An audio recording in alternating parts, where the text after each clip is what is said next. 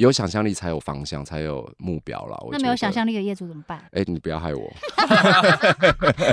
就还是做的一样好，水很深。没有没有，我还是一个专业的设计服务业，我可以做到很好的服务。你不要害我，你真的，你很快、欸，我在惊喜哦，灯就进了。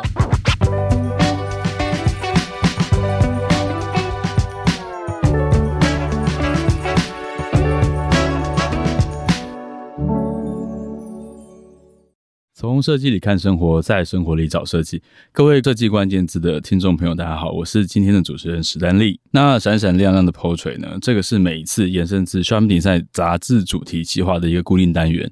那最新一期的夏季号主题是滤镜感，现在还在成品博客来热卖中哦。那讲到滤镜。今天很荣幸可以邀请到三位特别来宾。那我看来，其实他们都带着度数很深的创业滤镜，所以创业这个题目其实是百年老题啦。但我觉得，因为现在环境还有工具的不断优化，所以创业这个词对于就是新时代来说，其实一定有一些不一样的意义。那先欢迎就是我自己认识很久的 Foodie Amber 的林蓉，先跟听众打个招呼吧。大家好，我是 Foodie Amber 的 Amber 本人，AKA 今天史丹哥的助理主持人。谢谢 Amber。然后 你干嘛要大笑啊？然后呢，接下来还有诺夫米高的刘宇乔。哎，大家好，我是台南诺夫米高的宇乔，很开心今天来可以录 Podcast。哎，很好听的声音呢，是不是有人说你像那个周星驰？超级适合做广播，然后还有本市设计的谢欣叶。嗨，大家好，我是本市的谢欣叶，外号小右。小右哥，小右哥。嗨嗨嗨，大家好。其实他们各自这三位呢，身世很精彩之外，创业之路也都算离奇啦。那因为林蓉那时候，我记得认识他，他才刚从意大利回来，然后出了书，啊、还旋风式的上了很多电视节目。没办法，为了钱，什么都接。然后现在是饮食品牌行销顾问。对，代表作介绍一下。第一个跟最好的，其实那时候认识史丹，那时候我们还是在我还在做精品嘛。对。然后精品做了五六年啊，在接近三十岁那一年，决定走向创业这条路。然后是一件我觉得到现在还是觉得很有趣的事情啦。然后我们公司现在是台湾第一间以饮食文化为主的行销顾问公司，我们帮很棒的餐饮品牌说故事。对，比较代表性的品牌，大家可能有听过君伟家、咖啡因的咖啡，在大稻城的度假，然后还有日本的虎牌，嗯、对，这些都是我们非常重要的客户。当然还有非常非常多祖凡不计备载，我们是以那个营业额的方式来 做做论述来。做那个客户简介的，对对对对对。那接下来就是宇乔，这是我们第一次聊天见面。然后，其实我必须承认，就是在台南，其实好，台南人其实都有大家的美食地图都是有分区的嘛，不一样的嘛。是我承认我没有吃过诺夫米糕，不过听闻。它的味道非常就是特别，嗯嗯，对对对。嗯嗯嗯、那怎么你们是怎么样凑在一起？可以稍微讲一下吗？雨乔说还是我说？还是宇乔说？雨乔命运的安排，雨乔你说吧。两年前，其实就是透过日本虎牌，日本虎牌，然后我们有一个机会在台北，然后做一个合作的快闪的活动。时间过得很快，基本上已经过了两年了。那今天有很有机会再回到台北，又见到 Amber 本人，那可以又在又有又在。小水耶啦！哦，谢谢，给红包一百哦，送了，送飞机。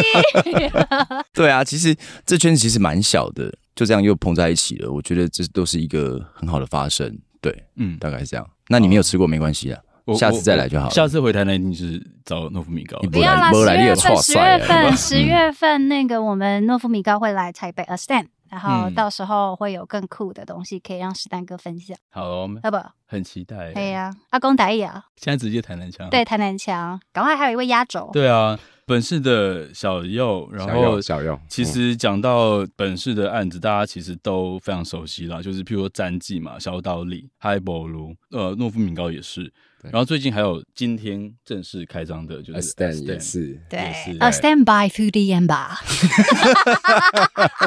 我现在的置入有没有？对对对，可以。那今天有听说这个 A Stand 其实不好做，哎，听说也遇到一些难关，这样子。难关应该是内部的讨论，就是我们自己的难关，因为面积那么小，你要一次变成很。亮点吗？或者是应该说，我跟小佑老师那时候，我们两个的创意跟想法大概有一百一百多个。可是因为这次小佑老师帮我们设计的店面只有两平嘛，对，所以应该是说我跟小优老师在减法这件事情，我们两个很挣扎，伤伤痛脑筋。因因为一般都是二三十平的餐饮空间，你可以用哎领台，用门口，用里面的卡座，用厨房的立面来把拼凑这个一百分。可这一场就只有两平的立面，要怎么要怎么做一百分？哎，你有两楼，诺夫你三坪，可是你有两层楼，我们只有一层，我们。一楼。其实那个对我来说要一次到位，就跟做视觉设计做一个好的 logo 一次到位来说，那个不是很擅长，所以算是比较挑战的地方。这是应该光是我们三 D 就画了五个版本、六个版本，在微调不算。如果大方向就光是六个大方向，再回来收敛，哎，变成二选一，然后二选一再磨一下。小刘老师帮我们放一下，看一下木头还是不放木头，还是放铁剑，还是不放铁剑？我线上服务，我线上客服，赶快帮他改图这样子。所以最后这个决定，final call 是。我们一起做的，其实其实蛮多人就有点投票啊，觉得好不好看啊，就这样子。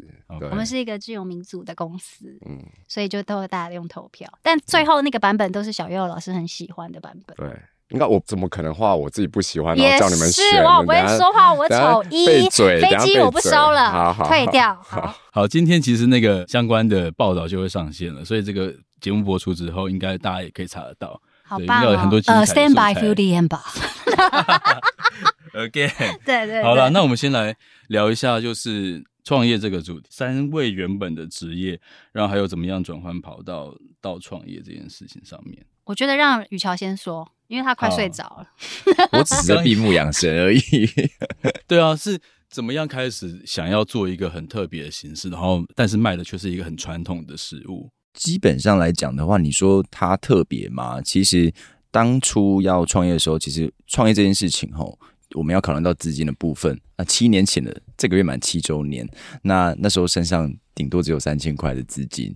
那小真的杀青抠啦，杀青抠。为什么只剩三千？他金价不急啊？不是不是，你用在哪里这样？好啊，都我本来我本来只有身上有两万三千多块。那两万块花在两万块，我救了一只流浪狗。你看这个故事梗是不是很强？我们罗恩瑞过跟跟到我，跟到我到现在，真假的？真的。然后有一段时间，那时候租了一间老房子，那都要打地铺、睡纸板。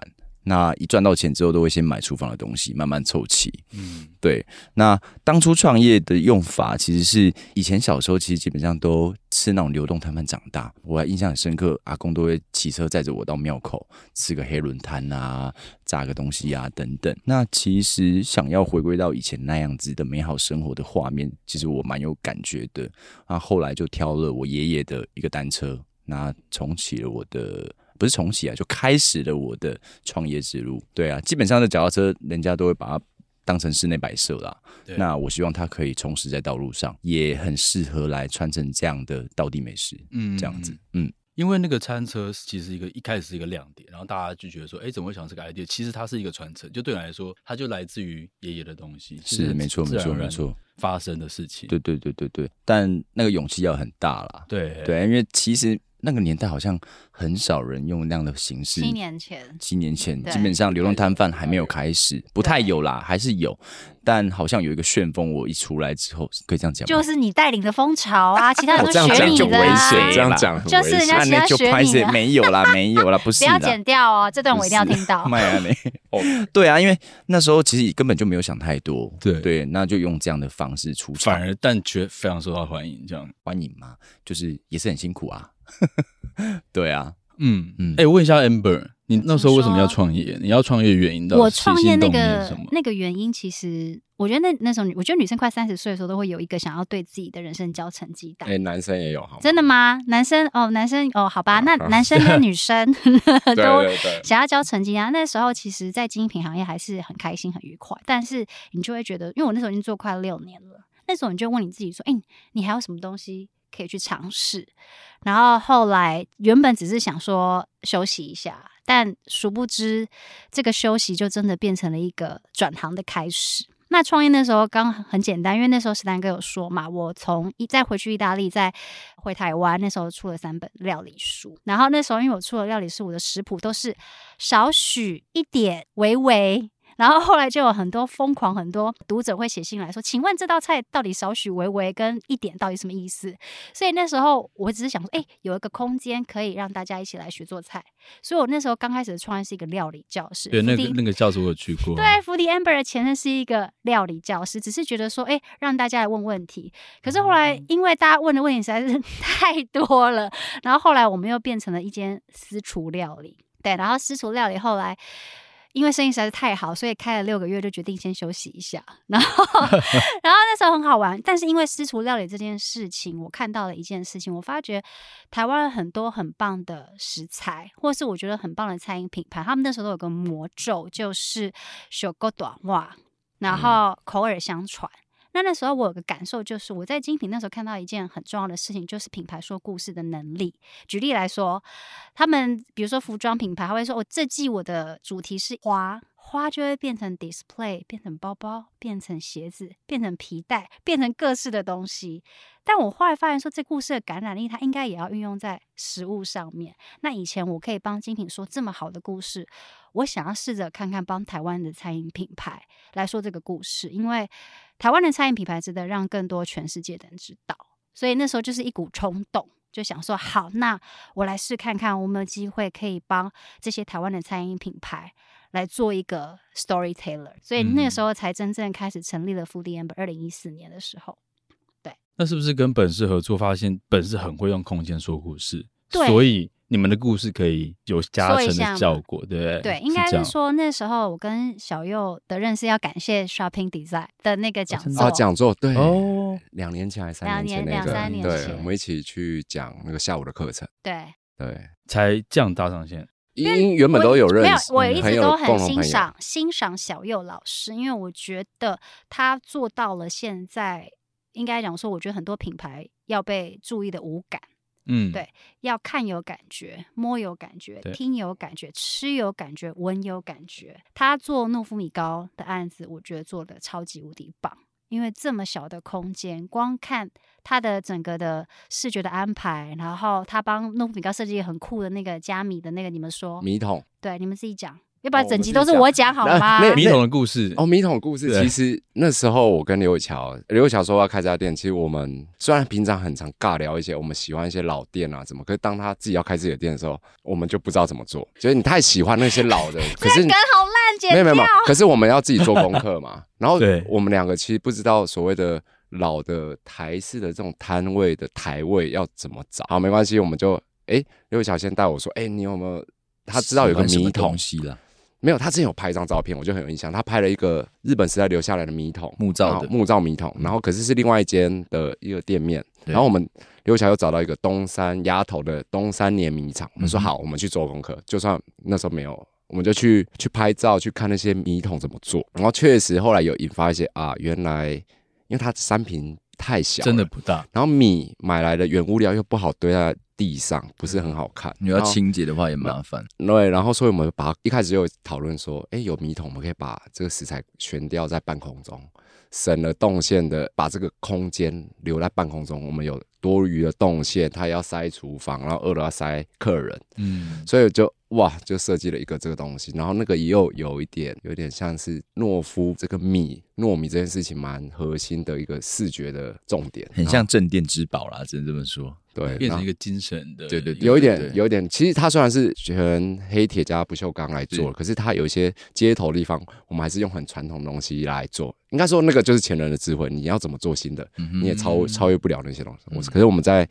优化啊，换材料啊，然后连二楼稻米的地方，其实也是一个木平台，对，快木平台，对。所以我觉得去诺夫米糕在坐在那个台子上面吃的时候，你会很感动，因为你会觉得你像看一个表演，然后雨乔用很优雅的方式在为大家准备米糕，然后你又可以看得到那个米桶，然后你又可以摸得到它那种滑石子的材，磨石子的材质，对。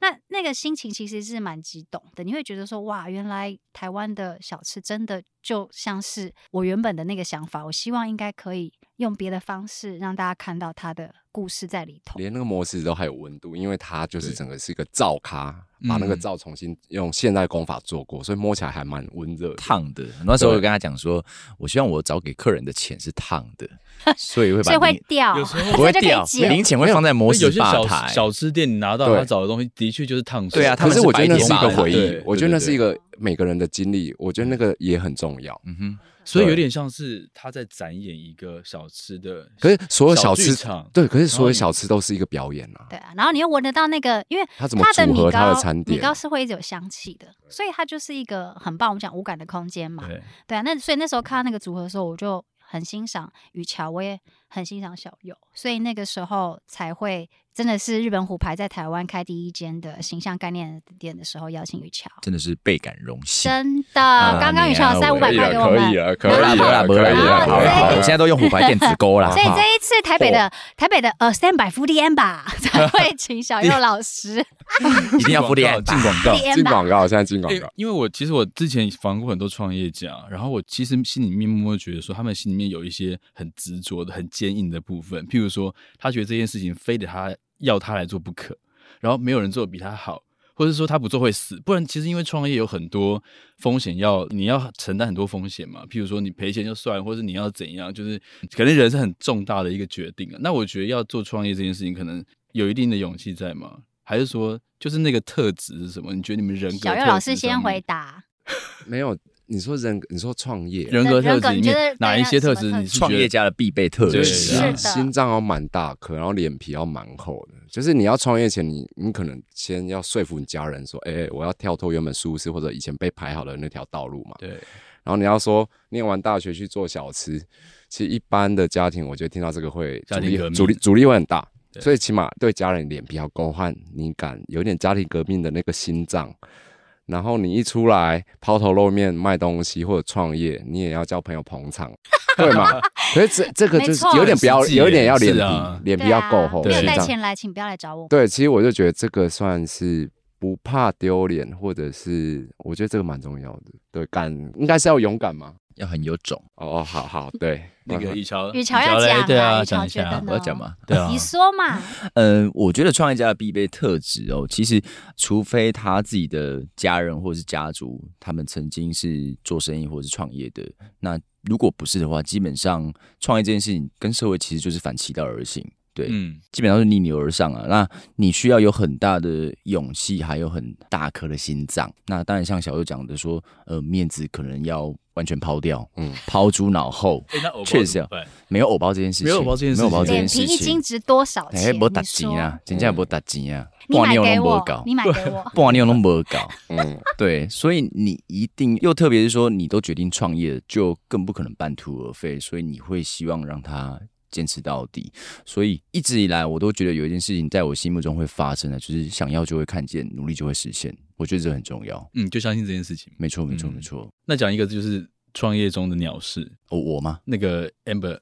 好，我要讲创业中的鸟。其实我觉得创业最悲惨的事情呢。我觉得创业其实这个过程应该是说它非常的不简单。创业刚开始，我觉得有一件事情我印象很深刻，我大概有快两年到三年没有发自己薪水，因为对。这件真的两到三年，因为前期的公司那时候是最辛苦的。然后我觉得，当你成为那个老板之后，你才会发现说，哇，原来当老板真的是一件很不简单的事情，但它也有很多很美好的事情。那那个时候，你就会发现说，数字很重要，然后你会发现说，成本很重要，然后你会发现说，流程很重要。那我觉得创业其实很好玩，你就是一个不断的打破自己，然后不断的在变成一个新的自己的过程。你会做很多你以前说我绝对不会这样的事，或是我从来不会，就是这些东西都已经不是所谓的像刚刚两位讲的脸皮心长大。我觉得创业这件事情就是像刚刚讲，除了刚刚我们说的那几个之外，我觉得。要能牺牲自己啦，那所以我觉得刚刚讲的就是前面说的那个最鸟的事情，就是牺牲自己这件事情。但是我是享受这个过程，我不会说它是最鸟的事情。就是痛但快乐着，痛并快乐着。对，你会觉得很痛，但是你还是会觉得，因为我觉得在座三位谈下韩，我们都应该有一点 crazy 的元素在里头。嗯，然后你会想要改变一点事情，就像是我觉得我我可以改变参与一些事情，小佑。认为他可以改变空间某些事情，然后我觉得小乔叫小乔可以吗？小乔他也想要改，好像很对，他也想要小乔改变大家对于食物小吃的一些事情。对啊，大家对于譬如说自己在这个产业面的一些既有的行规或是现状，有些想要新的诠释的想法吧，是这样吗？譬如说米糕或是小吃，然后空间都会想要，因为也许你自己有一些觉得可以重新诠释的方式来做。那我想我比较好奇的是，小佑对于空间做空间的初心是什么？初心哦，我都觉得我是设计服务业，因为毕竟钱都是来自业主的口袋嘛。让他们许愿嘛，他们可能说明这一辈子就开这一家店，好不容易到处借钱啊，自己存了钱，所以有时候你不太敢乱花那个钱。所以我觉得我一直觉得这是一个，应该说我们神灯精灵，大家许好愿，我们真的要把它这个服务做好。所以我觉得最重要的是业主他花这笔钱的时候，他知不知道他要什么？所以做过很多案子嘛，所以有些像就好讲刘宇桥，他其实对他的想象很多。那这个就是一个蛮好的业主，他知道他要什么，所以我端给他 A、B、C 三种菜，他选了出来。诶、欸，应该说一端出来，他就知道啊，我先选 A，A 的变化 A A 一点五版，A 二点零版。那我觉得这个比较好的空间，可以跟着跟着业主的方向再去发展。嗯，其实因为我总不能花他的钱就变成我设计公司的样子吧。嗯，但我们可以偷渡一些我们喜欢做的设计细节。我觉得其实这样应该就够了，因为商空嘛，光环还是在原本的品牌上面。嗯，然后需要像这次的 A Stand，呃，Stand by Foodie 吧。其实我觉得最难的是，其实我空间做起来我很担心，可是起码有果多平面设计嘛，还有 Amber 的他们的。所有员工的陈列的风格，那这个就三位一体，我就觉得很完整。嗯，对，所以其实有自己的美感能力的业主，还有他方向很强烈的，那这个案子这个空间，我觉得就是一个好空间。对，原本的担心是因为它坪数太小，展现的面向不够。没有，因为我在三 D 里面我没办法模拟这些很人为的美感。哦就是 Amber 有很多洞，还是加了很多层。对对对对，这是我不可能办到的事情。所以其实加在一起，好像现在刘宇桥他那边有挂一些挂一个木雕的那个牌子啊，他会做很多，或者他那个香香店里面的摆饰，对，或者他的米酒的桶那个篮子放在外面，就会一个慢慢有一个。属于他自己的风格，应该这么说。空间创造出来之后，我们有了我们自己业主的想象跟摆饰，那这个空间它就突然有生命。应该说，空间我只做了百分之六七十，剩下的视觉其实重点要靠业主的个性去装点的话，那才是好的空间。要有温度啦，我觉得食物这件事情它不应该是很远。那温度这件事情就是看，我觉得像刚刚小右跟小乔说的。每一个，我觉得每个 owner 吧，他对于他自己品牌的想象跟温度跟画面是什么？那个是应该说，我觉得他是一个 teamwork。他会没有有想象力才有方向，才有目标啦。那没有想象力的业主怎么办？哎、欸，你不要害我，就还是做的一样好，水很深。没有没有，我还是一个专业的设计服务业，我可以做到很好的服务。你不要害我，你真的，你很快、欸，我在惊喜哦。灯就给八八，我就说我今天是个称职的助理主持人，我们要成为史上收视率、收听率最高的一集，一定可以，很期待。好，那我想要问那个 Amber，就是你怎么样把你。对于时尚的敏锐度，还有他切话题的能力，直接转移到食物产业上面。我觉得我那时候在精品学习到的一件事情，就是很多东西它应该是要有同一个故事线。对，那我觉得同一个故事线这件事情，就是品牌的 DNA 要很重要。而且我觉得在这个时代，每一个品牌它都是一个人设。对，对你几岁？你叫什么名字？你喜欢什么？喜你喜欢听什么音乐？看什么书？嗯、那我觉得这个人设就是以前我们俗称的你的 TA 是什么嘛？但以前我们是讲的是你卖对象的人 TA，但我觉得这个时代反过来了。你现在会问说品牌你是谁？你是男生？你是女生？嗯，对，你的好朋友是谁？你去哪边玩？你喝什么酒？吃什么餐厅？对，那我觉得品牌 DNA 这件事情非常非常的重要。那品牌 DNA 就会延伸到，比如说你的产品，比如说你的空间、你的平面、嗯、你的包装，甚至连你说话的方式、你介绍产品的东西，它都要顺着你的品牌 DNA。所以我觉得小时候那个练习是是 Storyboard 吧。我们以前以前老师会说，哎，你要设计什么东西，你要个 Storyboard。我们以前都会剧本偷懒，都会先把东西做完，然后再随便做 Storyboard。后来、嗯、我才发现说，原来那时候我们在不论是画图，或者是学设计，或者是做这些服装的发表，原来 Storyboard 那个品牌的 DNA 的故事线，它就是一个我觉得非常非常重要的核心。那我觉得我把这件事情现在就延伸到我现在合作的餐饮品牌，跟我们这一次这间店，呃，Stand by Foodie M 吧。对，所以所以你会看得到很多东西，你摸到、你吃到、你喝到、你看到，它都会是同一个故事线，很重要。那我问你，当年你创业，跟你这几年来在面对。就是读者、听众或是消费者的时候，就是你的说故事的方式有因为数位工具的改、数位环境改变有所调整吗？哦，这是因为这个是一个很大的，是大风吹。我记得我小时候那时候，我跟史丹跟我们两个是还是那个年轻小那个男子女子，在刚开始上班。有一段时间我一直追着你要稿，你记得吗？啊、你是我专栏作家、欸，我很忙哎、欸，我忙着赚钱拍照，什么代言都接。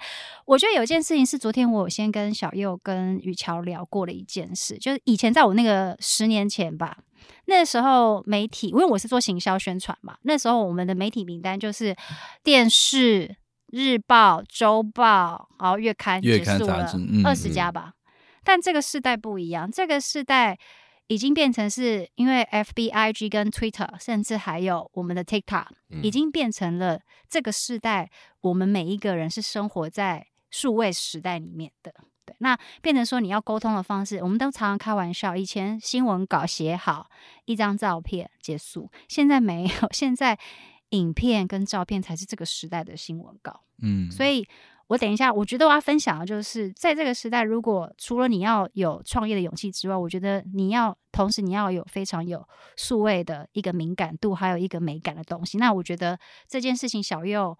跟雨乔都做的非常好，我觉得他们两个可以分享一下。对，怎样才有办法有数位的敏感度？就是你本人，比如说雨乔啊，还有小佑，你们本身对数位这个平台跟工具都是有兴趣的吗？是有感的吗？有有，因为逼着被学，天生没有，因为从 iPhone 四 S 我就在玩 IG。OK，然后早哎，哦对，有点老，哦不是啦，然后他今年四十八，呃不，哎哎乱讲话，没有没有，然后其实那时候也因为很早接触这个，然后也很幸运的我 IG 莫名反正粉丝很多啦，因为 IG 的什么一些，他粉丝有一半是假的，没有，什么意思？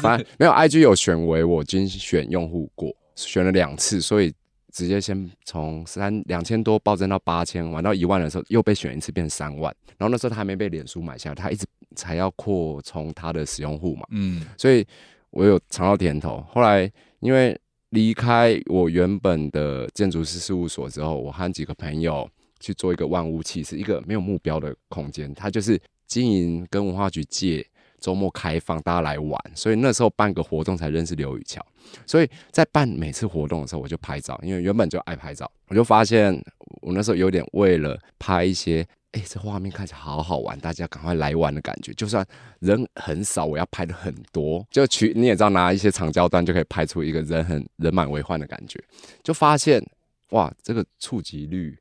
有一点或者被分享的那个广度都会变多，所以我后来就觉得啊，我得到了 IG 是很好的工具，我要好好用它。就连后来经营本事，光是工地的照片我也很认真拍，连现实动态现在都要很认真用。对，其实以前还没有现实动态这个东西，就得到那当然有点那个叫什么科技，有点会怕跟不上，所以你都会去研究。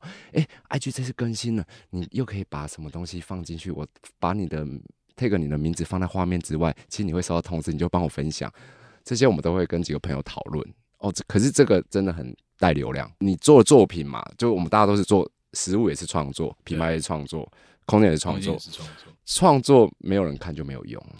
需要有人看，那最好的载具就是手机。现在连其实最近才跟朋友讨论要做网站，我连现在看网站就是笔电跟手机嘛，我们就直接为了手机排版最好看，放弃了电脑的浏览的格式，因为手机占了七成的浏览量，所以都会有取舍。可是。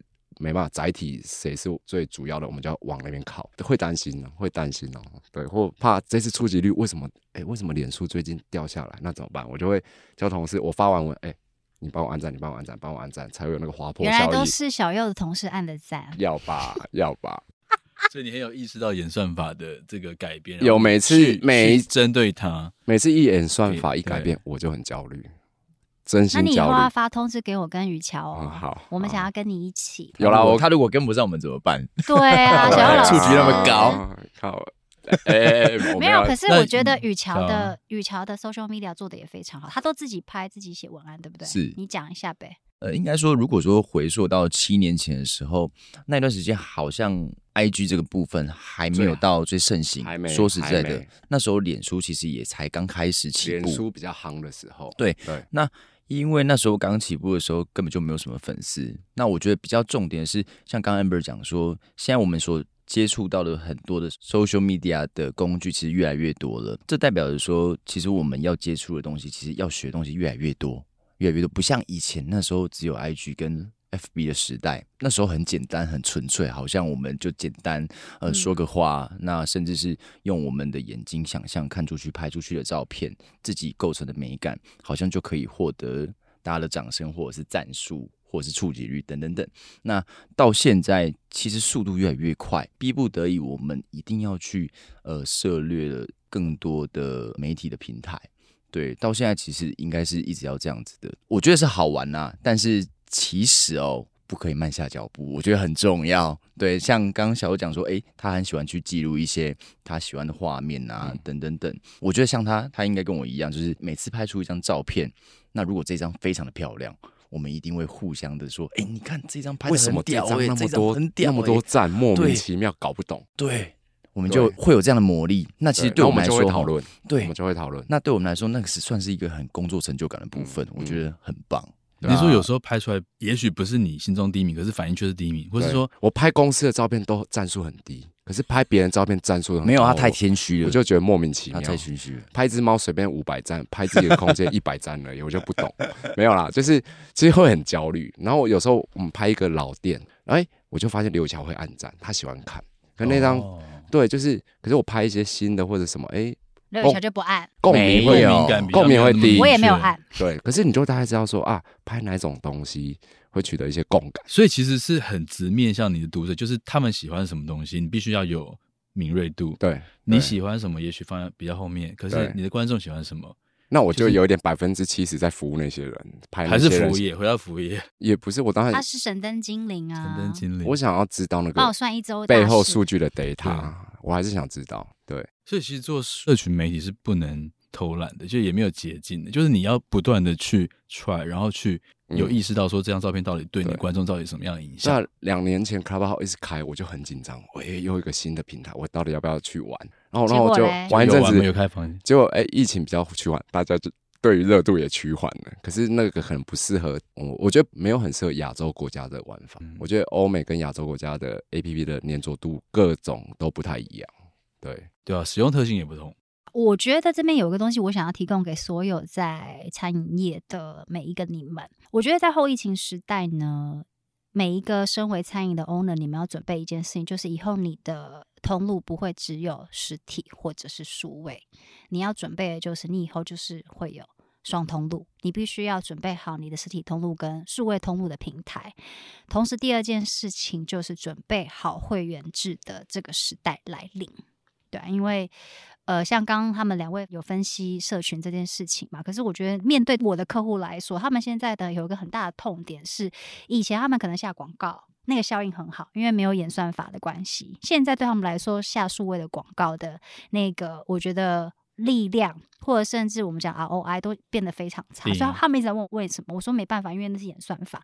所以你每一个，我会建议他们接下来你们要准备一件事，就是经营你们自己的。会员制度，对，把这些会员收到你的口袋，把这一些喜欢你东西的人收到你的口袋，所以这件事情非常的重要。因为餐饮的品牌一直以来在数位的敏感度很比较没有那么高，没有像我觉得没有像于乔讲，或是没有像小优老师这样。那我觉得自从去年的我们因为疫情的时候做了很多数位的东西嘛，比如说包含跟 Line Taxi 合作，把一些米其林餐厅的餐点送上了平台，然后也做了卷尾家在首播的第一次数位的快闪。那我后来发现这件事情真的是这个时代必须要做的事情，每一个人都要会懂数位。如果你是想要在餐饮上面创业的话，嗯，已经没有什么的哦，我就做好，大家会脚后倒修不？没有，因为这个世界现在是数位原生时代。嗯，不是在走在路上的时代，然后还有记住，每一位来的客人都是你最好的 spokesperson，对，他们都是你，当他们愿意拿出手机为你的产品打一张卡、拍一张照，share 在他们的社群平台，